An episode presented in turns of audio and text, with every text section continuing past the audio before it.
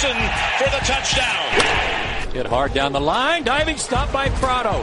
From one knee. Got him. Yager battling behind the net. Jokin in there as well. Yager again. What a game he's had. Yager in front. Turns. He scores. And that's 700. El deporte americano en Living in America. Señoras y señores, esto es Living in America. Hola, hola, Chomón, Marco, ¿qué tal? ¿Qué tal? ¿Cómo estamos, Dani? Un juego es más aquí de los últimos de Living in America esta cuarta temporada, porque ya estamos a finales de mayo, terminaremos en torno a junio, mediados de junio, Marco, y en una semana en la que viene un poco de hace unos días atrás, yo creo que ya hace dos, tres semanas, que Josh Gordon ha pedido la restitución dentro de la NFL, este gran receptor de los Cleveland Browns, que de alguna manera quizás echó por la borda su carrera por su consumo de, drogas, sustancias dopantes, entre ellas eh, la marihuana, y que nos da pie a un tema bastante quizás inquietante y complicado de analizar como es el dopaje o no dopaje dentro de la NFL y las medidas que se toma dentro de la Liga de Fútbol Profesional. Bueno, efectivamente, es, eh, Josh Gordon es uno de esos casos, ¿no? Tan tristes eh, en los que un, un jugador con, un talento más que sobrado decide, decide tirarlo un poco por la borda, ¿no? Y es, y es especialmente desesperante, yo creo, en el caso de, de Cleveland, ¿verdad? Eh, donde, bueno, pues también en, en la figura de, de, Johnny Manziel han pasado por, eh, por problemas con un jugador que eh, tampoco se sabe exactamente eh, con qué sustancias tenía los problemas, pero estaba claro que, que, su vida no estaba del todo, del todo en orden, ¿no? Y la NFL es, eh, yo creo que es, es, tanto más estricta con, con, lo que ellos llaman las PEDs, las, eh, las drogas de, eh, que, fomentan el, el, el, nivel competitivo, ¿no? Lo que, lo que conocemos como el dopaje, tanto como con las drogas de abuso. tanto es así que, que bueno, todo el mundo sabe que recientemente en Estados Unidos ha habido, ha habido unas, unas reformas en algunos estados eh, que han permitido la, el, el, uso de la, de la marihuana con fines recreativos, lo ya han legalizado. Ya muchos, ¿eh? Mucho, cada vez más. Lo cierto es que es una tendencia al alza y, eh, y esto no se aplica en las, eh, en las ligas, ¿no? Y, y, para todos los que dicen que los controles en Estados Unidos son un chiste y, y, y todos estos lugares comunes, eh, hemos eh, pues, estado mirando exactamente, ¿no? La WADA, la, el, la, Agencia Mundial Antidopaje, que, que, depende del Comité Olímpico Internacional, eh, para esta droga de abuso que es el, el, el THC, el, el cannabinol, eh, utiliza un, un, un umbral eh, de 150 nanogramos ¿no? por, eh, por en, orina, es como se detecta esta droga. El, nivel de la NFL hasta 2014 era de 15. Es decir, 10 veces menos el umbral para dar positivo en la NFL que en la WADA, que, que supuestamente en esta imagen que todos tenemos del deporte es el, el, organismo a seguir en todas las regulaciones en lo que se refiere al, control del deporte limpio. ¿no? Eh, en ese año, en, 2000, en 2014, eh, la, eh, la, la, NFL cambió el umbral a 35, lo dobló, eh, básicamente no para decirles a los jugadores, bueno, pues podéis hacer un canuto a la semana, sino porque detectaron que estaba habiendo falsos positivos simplemente por lo que se denomina el tema de los jugadores pasivos, ¿no? Un jugador va a un, un antro de mala muerte, hay gente que está consumiendo THC, y eh, eh, tiene un test dos semanas después y se produce un positivo. Que es habitual se, entre semanas que lo hagan los jugadores, claro. Efectivamente, efectivamente, es habitual y, y precisamente por esto se, se, pasó, digamos, este, este umbral, ¿no? Lo que estabas hablando antes de la marihuana, ahora vamos un poco con con la, las mediciones que hacen en Estados Unidos y con las que hacen en el mundo, porque son bastante más complicadas, pero el tema de la marihuana, que es el asunto que no es que más perjudicó a Josh Gordon, acuérdate de Ricky Williams, la cantidad de, porros que se fumó eh, Ricky Williams. Yo recuerdo un artículo de, de As.com que escribí que la prohibición que tenía la, la NFL con la marihuana, la política contra la marihuana se basaba en que la sustancia en cuestión actúa mejorando el rendimiento del atleta y le da una ventaja injusta, lo cual no es así, bajo ciencia amenaza la salud y bienestar del atleta relativo porque efectivamente, esa relati- era la parte... ah, la relativo que por- es- porque si lo comparas, por ejemplo, con, con, con los analgésicos, hay 44 o 45 personas, creo que vi las estadísticas, que mueren al día por sobredosis de analgésicos en Estados Unidos. Así que eh, es relativo, es verdad que la marihuana, como todo en la vida, si la tampoco vamos a hacer aquí hoy una, un ensayo o una editorial en favor de la marihuana, pero como todo en la vida, si se excede, ¿Cuántos jugadores hemos visto en programas de rehabilitación por abuso de analgésicos y de antiinflamatorios? Brett Favre, sin ir más lejos, toda una temporada estuvo amenazada porque, porque estaba absolutamente colgado, que me parece que era del, del, del Tylenol, de un, de un analgésico para caballos, que por cierto es muy bueno. Yo, yo lo tomaba para cu- cuando jugaba en Estados Unidos. ¿tú tomabas Y- eso? Sí, sí, no, bueno, Bueno. el Tylenol allí te lo venden en los supermercados, Cuéntanos, era, era cuen- maravilloso. cuéntanos, por favor, lo, en primera persona los efectos. Que No, seguro pues, seguro no, que tenemos no, era- oyentes que, que lo quieren escuchar. No, no era, es simplemente un analgésico que cuando tenías, pues en fin, acababas de jugar un, un partido, una sesión de entrenamiento muy fuerte, pues lo cierto es que te ayudaba a sentirte muy bien, ¿no? Simplemente pues te, te quitaba todos los, Nunca los mejor dolores. dicho. Te ayudaba a sentirte muy bien, como todas las drogas. Efectivamente. Pero es, es importante lo que dices, ¿no? Eh, hay, hay ese doble rasero eh, que, que señalas respecto a, a que mm, parece como si eh, las sustancias, si te las vende un, eh, una farmacia porque te las ha recetado un médico, a pesar de que abuses descaradamente de ellas, el problema no es tan grave, ¿no? Y, y- y eso es algo que es, que es curioso. También la manera en la que la liga tiene eh, de, de testear a sus jugadores por estas cosas, eh, Dani, hay que, tenemos que admitir que es cuanto menos peculiar, ¿no? Eh, tú, el- en el momento en que la has liado en la NFL es cuando estás en la lista de jugadores a vigilar por, su- por abuso de sustancias. Porque si no, y esto es hasta cómico, el test que te hacen al año sabes que va a tener lugar entre el 20 de abril y el 9 de agosto. Con lo es cual, decir, cuatro meses. Tienes que estar cuatro meses en los que en Tranquilito. eh, tienes que estar ahí calmado. Ahí no puedes dar. Pero es que, además, no es por nada, pero coincide con toda la temporada de la NFL. Desde agosto hasta abril. En fin, eh, básicamente, si no has fallado eh, un, eh, un test de estos, pu- puedes hacer mm, a grandes rasgos lo que quieras, ¿no? Que es también algo que, que, en fin, la, la, la NFLPA, la Asociación de Jugadores, eh, se empeña en defender que si no hay motivos para sospechar de la conducta de un jugador, ¿por qué se le van a, hacer- estar haciendo controles constantemente? Y este es, y es importante señalarlo, el, eh, principal escollo entre la manera eh, que tienen de, mm, eh, digamos, de enfocar el tema de los controles antidopaje en el deporte americano y en la WADA. La WADA son umbrales muchísimo más altos, pero te testeamos cuando nos dé la gana. Nos presentamos en tu casa a las 2 de la mañana y, te hacemos un test, lo cual a mí personalmente me parece monstruoso. Pero es cierto que es la postura de la WADA y es el, órgano dependiente del COI. un poco, estaba pensando que un poco, un poco hipócrita el. Primero que tengas tantos medicamentos químicos, tantos químicos que te puedan perjudicar a la salud y que puedas agarrarte a ellos. También la marihuana es adictiva, hay que reconocerlo. Yo, a ver, decía, no quiero hacer aquí una editorial a favor de la marihuana, lo voy a hacer y es que es verdad que sí que es una sustancia que te puede ayudar para determinados problemas de salud, como puedan ser eh, pues ciertos dolores, por ejemplo, que pueden tener los jugadores de la NFL, muchos de ellos. Por eso decía Ricky Williams, que le conocemos como un gran fumeta que que bueno, que él se fumaba sus porros, se fumó bastantes, tuvo sus suspensiones, no eran tan fuertes por entonces como se puso la NFL. Y luego el otro baremo de la hipocresía de, bueno, te hacemos los controles, pero te decimos cuándo son y encima son con unos baremos un poco más bajos de lo que eh, permite eh, la competición internacional, algo que también además, Marco, ocurre en las otras ligas estadounidenses. Sí, efectivamente es un esquema común.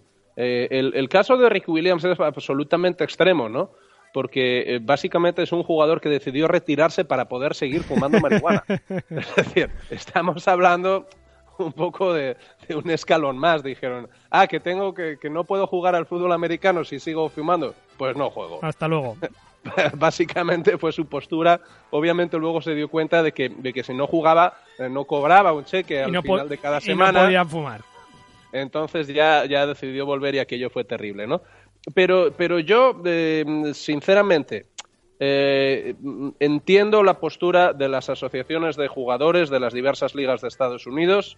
Eh, me parece que el, el sistema en el que se testea a los deportistas en Estados Unidos es mucho más respetuoso eh, con, em, con, los propios deportistas, con su, eh, con su derecho a la privacidad, con su derecho a, la vida personal, no a, no a utilizar tu vida personal eh, para, para pegarte unas juergas del 15 y, eh, y meterte todas las drogas que estén diseñadas, no, simplemente para que no aparezca un tío en tu casa a las 2 de la mañana diciendo que te tiene que hacer un control. Y, y muchas veces nos olvidamos de esto, pero los deportistas eh, también tienen derechos civiles, ¿no? Y también, eh, también tienen derecho a la vida privada. Y, y no tienen, eh, en fin, por, por volver a un tema que hemos discutido tan largamente, no tienen por qué ceder su teléfono personal al comisionado de la NFL para que se investigue si tienen eh, relación con un supuesto escándalo o no.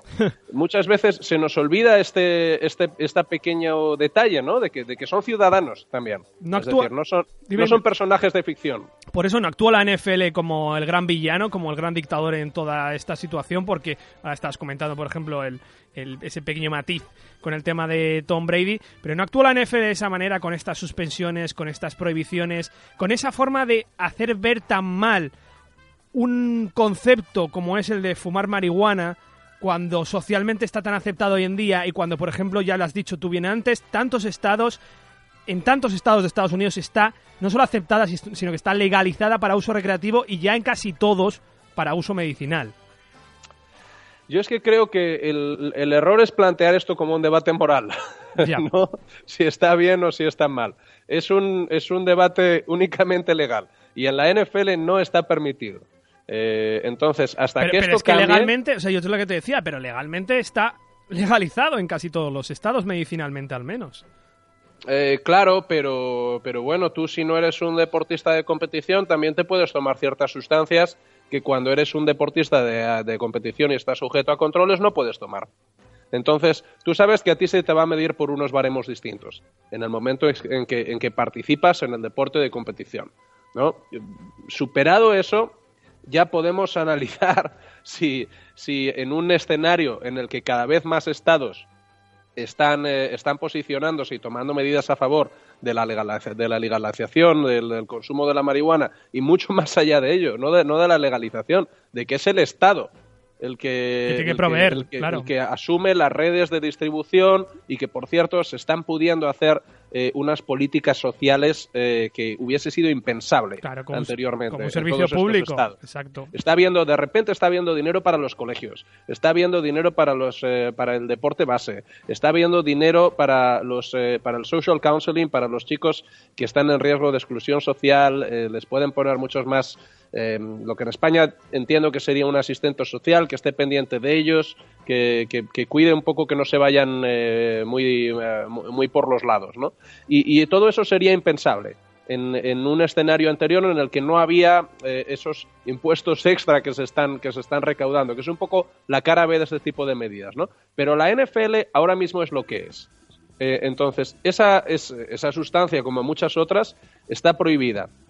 Y creo que la NFL, mientras la situación no cambie, hace bien en ser inflexible con los positivos.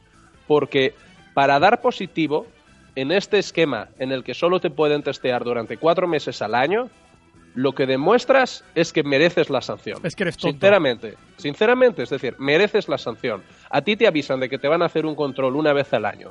Entre abril y agosto, y, verdaderamente si pasas y, y das positivo, mereces que te metan un año de suspensión.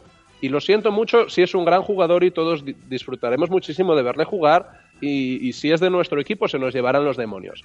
Pero es lo que hay, no, no merecen otra cosa. Con el sistema este tan claro y tan respetuoso con los jugadores que todavía no han dado ningún positivo, quien lo dé es para matarlo directamente. Sigue habiendo casos, además de positivo por sustancias, eh, digamos, que se manipulan en los, en los laboratorios, ya pasando de la, de la parte herbolario, sigue habiendo más eh, do- dopaje con, con eso, con, con sustancias que, que te estimulan el músculo, que te estimulan el, el rendimiento, algo que además que yo veo un poco estúpido a estas alturas cuando ya se detecta prácticamente todo. Yo no sé si habrá ingeniería química también en ese aspecto para que los jugadores puedan consultar a su camello, entre comillas, en un tipo de droga que no, que no detecte la NFL.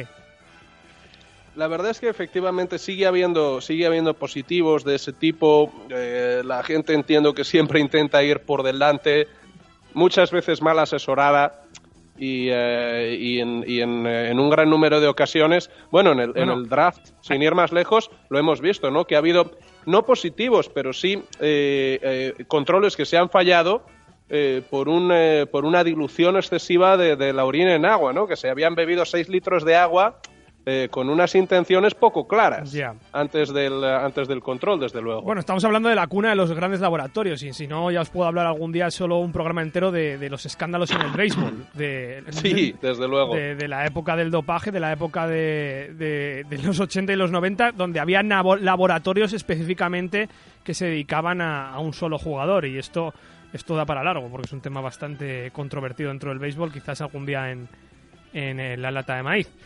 Bueno, desde luego, además eh, había leído una anécdota buenísima de Tack McGraw, eh, un, un, jugador de béisbol que no sé si es muy conocido, pero le, le preguntaron un día eh, que si prefería eh, hierba o astroturf y contestó que él nunca había fumado astroturf, que no tenía ni idea.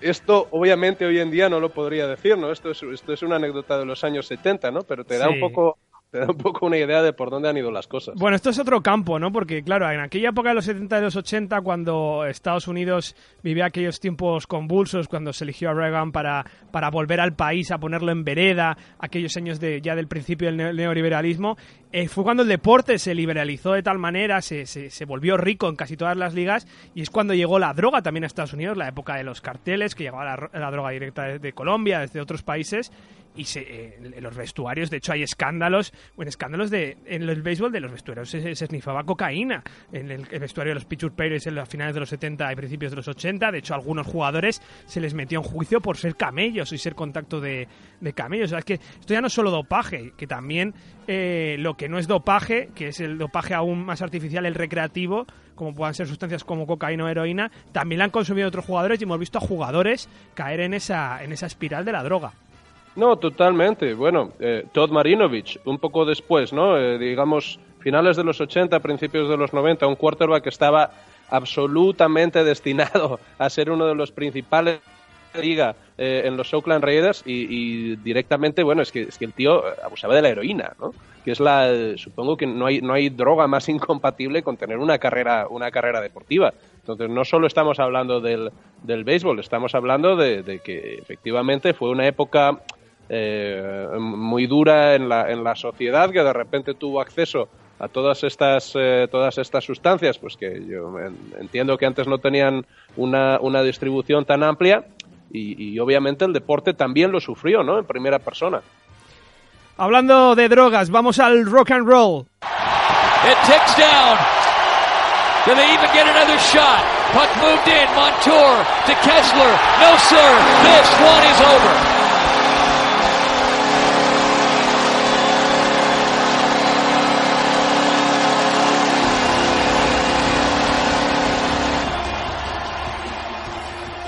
Escucháis la afición de los Nashville Predators en el Bridgestone Arena de Nashville. Se está hablando mucho, Marco, de los Predators estos días en Estados Unidos, no solo en la NHL, sino que es el equipo de moda, este, este equipo del rock and roll, ¿no? De la ciudad de la música, de la ciudad de, del country. Hasta tienen en los, en los números del, del jersey, tienen unas líneas que representan la, las cuerdas de la guitarra.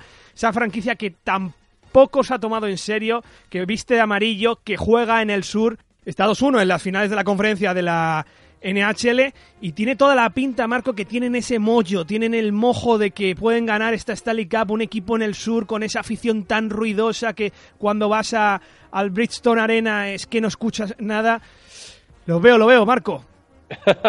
Tú lo ves. Yo desde el principio de los, de los playoffs dije que iba con Anaheim y no es por nada, pero callandito, callandito se han plantado en la final, ¿no? Eh, van, van, como dices, 1-2. El, eh, el, partido de esta noche es en, en el Bridgestone Arena. Eh, en fin, las, las, finales a mí me parece que todavía están bastante abiertas, ¿no? Se juega a 7, ¿verdad? En la, en, en la, NHL, no me estoy confundiendo. Sí, correcto. Efectivamente. Entonces, eh, pero bueno, lo que dices del, del equipo, yo creo que todos los, los equipos de, de la Music City tienen algo especial, ¿no? Eh, lo, tienen los Titans, obviamente lo tienen los Predators, y tienen un poco ese, ese espíritu desenfadado, que yo creo que también eh, también podemos hablar de que es algo que comparten un poco con, con Nueva Orleans, ¿no? Son, son, ciudades un poco golfas, en realidad. y, y, y, ese espíritu eh, poco, poco ceñido a las reglas, eh, poco, poco ortodoxo, poco de ángulos rectos, yo creo que se transmite un poco eh, a, las, a las franquicias que allí se instalan, eh, a la, no, no sé si a la manera de juego, ¿no? pero sí a la, mm, sí a la manera de ser de sus jugadores, en cierto sentido. Y a mí me parece que es algo, que es algo encantador. Eh, siempre estamos hablando de, de, otro tipo de equipos en el hockey, Dani. Eh, siempre estamos hablando de las franquicias del norte, de esos, de esos eh, powerhouses absolutamente históricos, con tantos títulos que, que, prácticamente, bueno, juegan con un rigor militar. Y, y a mí me parece bueno y sano que de vez en cuando eh, veamos que hay pues otras aproximaciones distintas al deporte, ¿no? Como puede ser la de los Predators. Está dando eh, con la clave de por qué eh, funciona una franquicia NHL en el sur. Y es que está funcionando en Nashville por eso, porque es por el carácter, por un equipo correoso, un equipo que, que siempre es complicado meterle mano, que ha tenido 10 apariciones en playoffs en las últimas 13 temporadas, es la primera vez que aparece en las finales de conferencia, de un equipo marrullero, se está viendo en esta serie contra los Ducks, unas series muy, muy calentitas. Y yo creo que también es un poco el carácter de la ciudad de Nashville, esa ciudad que donde tienes el, Museo de la Fama de, del Country. La llaman la Atenas del Sur, me parece, ¿no, Marco? Tiene muchas instituciones educativas. Creo que está la Universidad de Vanderbilt allí. Está Vanderbilt, el, sur está, esa parte del sur está llena de universidades, ¿no? Siempre, yo creo que equivocadamente la gente tiene el cliché eh, de bueno, eh, country, eh, gente con un nivel cultural muy, muy, muy escaso, mucho campo. No, no es cierto. No, no es cierto. Seamos, seamos un poco rigurosos. El sur está lleno de grandes instituciones educativas de las que salen muchísimo más alto en los rankings internacionales que, que casi cualquier, cualquier universidad española. Y, y eso es parte del, del carácter del sur también, ¿no? Es, y, y que, posteriormente, pues, eh, pues ese amor eh, desaforado eh, por sus equipos universitarios eh, se ha transmitido a veces con mayor éxito y a veces con menor a los equipos profesionales que se han, que se han ido instalando allí. Pero como decimos, con ese carácter tan especial, con, con la, la gente del sur es efectivamente, son lo que se llama tough, ¿verdad? Son, son duros, son correosos, no se dan por vencidos. Y, y, a mí me parece, como te digo, me parece genial, me parece que alegra un poco el panorama. Eh, hablábamos, fíjate, parece mentira, ¿verdad? Al principio de estos playoffs, de la dominación de, de, de, de cuántos equipos canadienses sí. había, había al principio. Sí. Y qué, qué, curioso sería, ¿verdad? Eh, bueno, ya es, que finalmente nos encontremos en la final a dos equipos del sur. eh, uno del oeste y otro de, del, del, este de Estados Unidos, de, Tennessee. Pero bueno, en fin, por esto, por esto nos gusta el deporte, ¿no? Porque nos da estas historias tan increíbles. Sí, porque tenemos un equipo californiano como son los Anaheim Ducks, que tiene un poquito más de tradición que los Predators, pero de hecho creo que está fundado más tarde que los Predators, porque los Predators son del 96-97, me parece que los Ducks es de principios de Sí, siglo. son estas franquicias de expansión, ¿verdad? Sí. Que, que, que, en fin, se sacó de la nada la, la NHL para que verdaderamente el, el, lo de National tuviese algún sentido, porque es que las franquicias, en fin, eh, casi se podía ir en tren sí. en Estados Unidos porque, porque se vuela a todas partes, sí. pero era una liga eh, con un alcance bastante local. A ver cómo analizamos dentro de unos años el hecho de que tengamos equipo en Las Vegas, si lo estamos viendo de la, de la misma manera. No sé si habrá una afición, pero bueno, esto ya lo hemos hablado.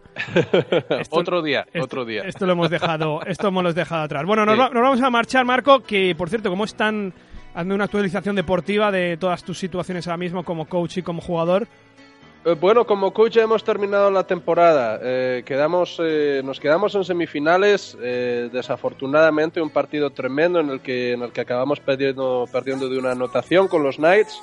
Y, y, entonces, pues ya estamos trabajando para el próximo año, ¿no? Knights tenemos una relación muy especial con el, con el Instituto Estadounidense de la Base Naval de Rota y, y jugaremos nuestros, nuestros partidos de rivalidad el, el, año que viene, ¿no? Partidos que ya se jugaban en 1960, 1970 y que conseguimos retomar esa, esa rivalidad con ellos este, este pasado año. Vais a con rota, victoria, ¿no? Vais a con rota. victoria por nuestra parte, efectivamente. Y, y, este año vamos a tener la suerte de que vamos a poder disputar dos partidos. Eh, uno será, será de nuevo en, en la base de rota, en el Admiral Field, un campo absolutamente impresionante y no quiero alargarme mucho, pero es, es tiene unas gradas muy pequeñitas porque es, es, es, un estadio pequeñito, pero yo no conozco ningún otro campo así porque el, el, el, instituto de la base naval de Rota está construido alrededor del campo. Entonces es precioso porque el, digamos que el último escalón de las gradas es el pasillo eh, que conforma como una especie de patio interior al que dan todas las aulas. Y es un instituto que vive mirando hacia su campo de fútbol. Y es una, una experiencia increíble para, para, todos nuestros jugadores eh, poder jugar allí y, y, además este año podremos también traer un partido contra ellos a Madrid, así que ya estamos trabajando para ello. Échate unas fotos porque parece muy interesante que, que lo veamos, supongo que solo accesible para la gente que vive en la, en la base. Sí, este es el, este es el problema, ¿verdad? Que, que al ser una, una, base militar española eh, compartida con, con, con, Estados Unidos, pues el acceso es, es muy complicado, ¿no? Entonces todos los jugadores pues tienen que estar en una lista de seguridad, hay que pasar varios controles, eh, los, eh, los, pues en fin, los, los, fans que bajan desde Madrid para, para ver el partido, pues los amigos, los familiares, etcétera, de, de, los jugadores también tienen que estar incluidos en esa lista y lo hace todo un pelín más complicado. Pero verdaderamente el ambiente que se, que se forma allí es, eh, es tan especial y es tan importante eh, para, para nuestros jugadores que tengan la oportunidad sin, sin tener que viajar en un avión ocho horas eh, de ver cuál es el espíritu del, del, fútbol americano a nivel high school en Estados Unidos, que merece absolutamente la pena. Los Royal Own Knights, si tenéis hijos o tenéis familiares o tenéis amigos que de verdad queréis apuntar a los chavales en esto del fútbol americano, hablad con Chomón porque ahí se forma gente, ahí se forman chavales. Es un gran proyecto que lleva funcionando tres años, así que os lo recomendamos aquí en el Libre en América. Marco, yo ya he sobrevivido a las fiestas de San Isidro, me voy a Barcelona para variar, como viene siendo habitual los últimos. ¿Has guardado la gorrilla? Sí. Ya hasta el año que viene, sí, sí, esa gorrilla tan parcu bonita la parcusa, sí, aquí la tengo. Maravilloso. Alguna fotito bien, pues, eh, por, eh, por, Instagram. En Barcelona estarás bien, en Barcelona estarás bien. Es una buena época para ir a Barcelona, ¿verdad? Primavera, sí. Siempre, bien, siempre. Bien. Nos, nos gusta Barcelona, somos muy partidarios. Nos gusta. Nos vemos la semana que viene. Un abrazo. Hasta la semana que viene, sed buenos, chao. Nos vemos la semana que viene. No dejéis de creer.